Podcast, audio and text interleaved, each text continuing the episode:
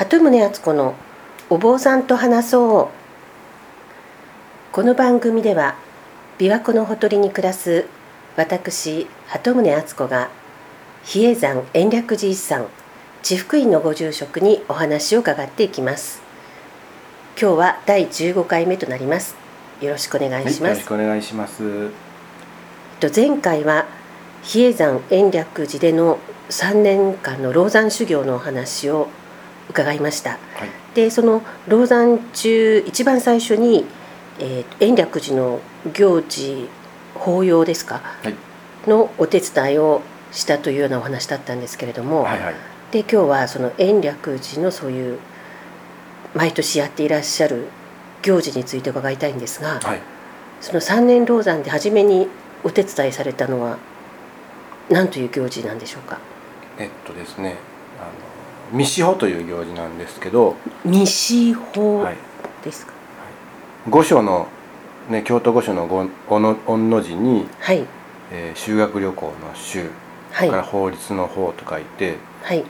普通に読めば御守法なんですけれども、ええ、まあ未死法未死法と言ってまして、例えばお手洗いというのを漢字で書いたらあの御たらいっていうものと同じようなもんですね。あはい、もともとなんかその漢字を当てて未死法と呼んでいる行事にのお手伝いをします。これはもうかなり昔からある行事ですもう平安時代から続いていると言われてまして根本中度はこれをするためにあるとも言われてまして、はい、天皇陛下の衣にする反物をお預かりしてそれを天皇陛下ご自身だとして、えー、7日間で21回1日3回のお務めをするというのが、えー、代表的な内容ですね。これだから4月に行われるということなんですよね。4月4日から11日というのが曜日に関係なくされます。その衣反物を預かるというのは毎年その時期に、えー、っと天皇陛下が新しい衣を作られるということだったんですか、うん、皇室の中のことはちょっとわからないんですが、ええ、宮内庁からちゃんとそういう布をお借りしてでご祈祷をして返すというのが、えー、古来からの習わしのようですね。じゃあこれは延暦寺だけで行われているものなんですか？まあ真言宗の方でもあのお正月から、えー、お正月の8日から14日まで、えー、当時で京都のね時ですされてるというのは、はい、あのちょっと調べたら分かるんですけれども、はい、まあ、それを見たことがないので私は何とも答えられないんですけれども。延暦寺では4月にやっていらっしゃるという、はい、でそれが終わると山王祭に入るわけですね。あそれは坂本のお祭りですね、はい、その日吉大社の。お祭りと連続しているんですよね、まあ、修行と日吉さんのお祭りはあの後半でしか関わってこないんですけど。じゃあその平安時代からもうずっと現在に至るまで毎年その反物を預かってまた宮内庁にその反物を返すっていう。まあ、それも一つのあの象徴的なことなんですけれども、ええ、いろいろなお守りも作ってあとお札も書いてあの宮内庁にお渡しして陛下に届きますようにということでねあのしてますけれども明治最初に一回中断をさせられてあそれはあの制度が変わって？多分明治政府になってからもう仏教が必要ないと思われたんだと思いますけれども、はい、それから、えー復興されまして間もなく100年目になるというように聞いてます、はい、戦争中もやってらしたんですか、ね、もちろんそうですね。あそうなんです。じゃあ明治以降は滞ることなく、はい、毎年やっていらっしゃる、はい、それも延暦寺挙げての行事ですか？もちろん挙げてですけれども普通にあのその期間はお周りの方も来られますのでその特別に17人のお坊さんで、はい、その行事を参加してもらうというか入れるのは17人までなんですよ。それは根本中道で行う。ちゃんとその自分の席があってこういうことをしてもらうという決まりがあってそれを参勤者と言うんですけどもね、参勤者というのはどんな感じですか？参るという字に勤めるという字なんですけれどもまああの非常に名誉なことだと思いますしそれなりのそれなりのお坊さんしかな入れませんね。あそれはその直前に一応指名されるわけですか？その17名が。直前ではないんですけどいろんな調整があるんですけどまあ教区を地方を代表してとか。あ延暦寺の住職とは限らない。もちろんそうです、ね、天台宗の僧侶の中から17名が選ばれて、はい。はい、その間え根本中道に通われるというかこもりっきりなんですか？いやあの通いですから、はい、それその法要みたいなことをされているわけですか？お経をあげたりとか。そうですそうです。あのご祈祷ですから。あ、はい、あの称名も唱えられますし、はい、特別な信言も唱えてもらいますし。じゃあその期間は根本中道を参拝すると何らかの法要なりなんかご祈祷がされているということなんですか？その時だけ幕を張って中に特別な段を作って。じゃあ外からは見えないんですか？あまり見えないほとんど見えないと思います。ただ音は聞こえる音は聞こえますしあのごまごまありますのでその煙も上がってますし。じゃあ普通に参拝は普段通りにできる。はい。で普段よりちょっと違う雰囲気でなんか幕があってなんか音が聞こえているなっていう感じですかね普通の参拝者から見たら。そうですね行列もありますし入る時と出る時と。ああその根本中道に入、はい、その僧侶の行列、はい、ああとその宮内庁の方とかもいらっしゃるわけですか？あの根本中道にまずそのお衣を反物を入れるのに行列が組まれますし、うん、から中日にあの視察に来られますし正式に。が最終日に持って帰るということがあります。それは一般の参拝客が見てもあこの方は宮内庁からいらしてる方だっていうのは分かるんですか？衣装かなんかあまああの背広というかモーニングというか。普通の様相なんですね、はい、えー、それをされてきますので、あの特別感はもちろんあると思うんですけども、まあ、それでアナウンスをしているということはなくちょっと、まあ、今天皇師さんって言いますけども昔の言い方で言えば直使さんですから直使さんが入った時はもう他の人は根本中に入れません、だから他の人っていうのは僧侶以外は入れない。もう一般の参参拝の人にはちょっと1時間ほどあの拝観できませんということをアナウンスしてそういう時間がある、はい、へでもあの私は密集法は見たことないんですけれども、はい、なんか偶然その延暦寺参拝中に、はい、なんかあの僧侶の行列とか見たことあるんですが、はいその中にあの本当に平安時代のような格好をされた方とかもいらしたんですがそういう格好はされないんですか？そのなんていうんですかねこの。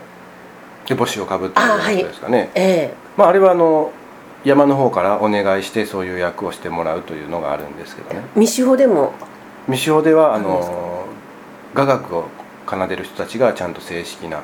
あその烏帽子をつけたような格好で演奏される、はい、演奏してお堂に入っていきますね。あじゃあ演奏するのは行列として演奏していて根本中道に入っては演奏は中でもあの行事の流れによって唱えあの演奏してくれますよ。あじゃあタイミングによってはそれを雅楽を聴くことも可能なんですね、はい、えじゃあ具体的にその老山中はどのようなお手伝いされたんですか？だからまずその手法の準備ですよね。たくさんあるあのまあ、段というんですけども、はい、そこにいろいろな道具が載っていて、それは1回ごとに交換しないといけないですし、交換だけじゃなくてあのお香を盛るっていうんですかね。ちょっと専門的になるんですけども、えー、あの今はお葬式とかに行ったらあの焼香するじゃないですか、はい、四角いあの黒いものが炭があってそこへお香を入れ置いてると思うんですけれども、はい、あれだとまあ1時間で消えてしまうので2時間持つように、あの金膜香といってあの杉の杉の葉の茶色いものを粉にしたものを、はい、灰の中に敷き詰めてそれがちゃんと1時間以上燃えるように、まあ、こういうように漏れというようにあの先輩から教わってでそれが、えー、10個ぐらいあるのでそれを手分けして、えー、まだ燃え途中で燃えているんだったらあのひっくりあの逆さにして、火を完全に落としてからもう一回盛らないと持ってる間にまた燃えてくるのでそういったこととあと水関係のあの密教の道具立てがあるんですけれども、はい、その17人の坊さんに全部準備させるわけにはいかないので、はい、その方々の分も全部準備しなきゃいけない。あその場所をちゃんとセッティングするっていうことそうですね。で21回ありますので。21あそのえ？1週間で21回。1日3回法要が21回ということですか、はい、でそれぞれにまた特別なあの準備もあったり、はい、あの4つの方法があるんですけれども、未使用のやり方が本当は5つあってもっと大きなあのものは50年か100年に1回しかやらないものもありますし私らもや手伝ったことがないものもありますし。えそれは年によってやり方が変わる4つあってその4つをローテーションするんですけども必ずしもその通りの順番でやるということもないんです。あじゃあ毎年やっている行事だけれども、はい、毎年やり方が違うという、はい、で不思議ですね、まあ、京都に五回質問関というのがありまして、はい、あの大きなお寺なんです。天台宗の三千院さんであったり、妙法院さんであったり満州院さんであったり毘沙門堂さんであったり。でそういうところに伝わっているあの秘密の大きな法要があって、それをまんべんなくその5つのお寺が守っていけるようにやっているという面もありますね。はい、えでも4つっておっしゃいませんでした？4つがあのメインなんメインというかその4つはもう確立した方法がもう確立されているので、はい、ローテーションにしていいんですけれども5つ目のものはもっと大掛かりなものなのであその5つの門跡のうちのはい。それはどこの門跡かって言言えないんですか？そのいやちょっと今しらパッとは言えないんですけども、はい、はい、それぞれに方法があって毘沙門さんのところでは「陳情夜叉大法」というの名前だけ聞いてもちょっと分かりにくいかと思いますけども、はい、はい、あの4つ言えと言われればあのそれぞれの特徴のある法要をするんです。マニアックな話ですけどね。あじゃあその年は何の方式かっていうのはその直前にはもう皆さん分かってらっしゃる。もちろん分かってて、ローテーションなんで次はこれだ次はこれだって言うんですけど、はい、私がその年表を調べるの好きですから、はい、あの記録をたどっていくと、ええ、なぜかあの順番が変わっている年もあって、でそれはあのもっと準備をする総元締めの中澤さんという人に聞いたら、これこれこういう理由でっていうのがあってあなるほどねと言ってましたけれどもその理由についてはもう忘れました。はい。あじゃあその事情とか何か理由があればまあでもほぼほぼその4つのほぼ順繰りにやりますし私たちもお手伝いと4年に1回しかできないので1つの方法は。4年またあるいは4回連続で、はい、あのお手伝いしないと4年後にもう1回お手伝いしようと思ってもあ前やった方法だということであのなかなかその方法に当たらないというのがありますね。へえそれはもう平安時代からそういうふうにやってきたんですか？一応平安時代からこういうふうにやるんだっていう書書物ですかね、うん、あの未司法日記というのがあってそれが密教のあの大蔵経というあの漢文ばっかり載っているお坊さん用の100巻ある参考書があるんですけど、はい、それに未司法日記の部というのがあって、はい、漢文で延々書いてあるのが準備物とか、はい、えー、誰が出資したかとかですね。そういった細かいことは、記録として残ってるんです。あじゃあそれを見てそれをもとに皆さん準備計画して準備もうそれもまあそれはも非常に古いものなので現在に即さないあの方法というかとりあえず桶に水汲んどけって書いてあるんですけども、はい、今水道がありますからきれい。な水は出ますし、はい、あのまあ、こういうことをやってたんだなっていうのは興味深いんですけれどもまあ、あの志賀院というところにもあのその方法が伝わってたんですけどもあその坂本にある志賀院門跡、はい、でもあの志賀院に延暦寺の古いものは全てあの収めて必要があれば山に持って上がるんで、はい、その4つの方法の箱が置いてあるんですよ。でその旅ごとに箱を上に持ってきてもらって4年ぶりにそれを開けてあ、はい、前回の人たちはこういうふうに引き継ぎでいろいろ書き残していったものをその直前の準備段階で開けてあのいろいろ調べてあのこれが足りなかったからあのした方がいいと。その通用箱といって、はい、その4つの法要に共通する箱もありますしそれぞれのやり方でちょっとずつ違う。もう読み上げる文章から違いますのでじゃあ毎年毎年行事があるごとにそのメモみたいなものが書類が増えていくってことですか？であのあまりにも古いものはもう誰も見ないだろうということで古文書館の方へ、ええ、あの 永山文庫というところがあるんですけれども、そちらの方へ回していったりしてますね。えじゃあ本当に平安時代ぐらい大昔から続いているその書物を目にする機会もあるんですか？実際に僧侶の方々。いやそこまでもう今は調べてくる人はいないのでまあその古文書館に行けば永山文庫に行けばあの必ず見れるんですけど研究したければ、はい、永山文庫に行けば見ることができると、はい、あじゃあ本当に平安時代からそういうのにのっとって皆さんやってらっしゃるんですね。ただ平安時代クラスの文章になるともう国宝ですからあ、はい、のおいそれと見れませんしやっぱり焼き討ちがあったから、はい、あの中断している文章とか。あ残ってない文章もいろいろもちろんあの開放業をした人も何人いるのか正確にはまだもう記録がな残ってないのであと墓石を見たりいろんなところからあの見ていかないと、はい、ちょっと整理がつかないですね。はい。あじゃあもう一回その未司法の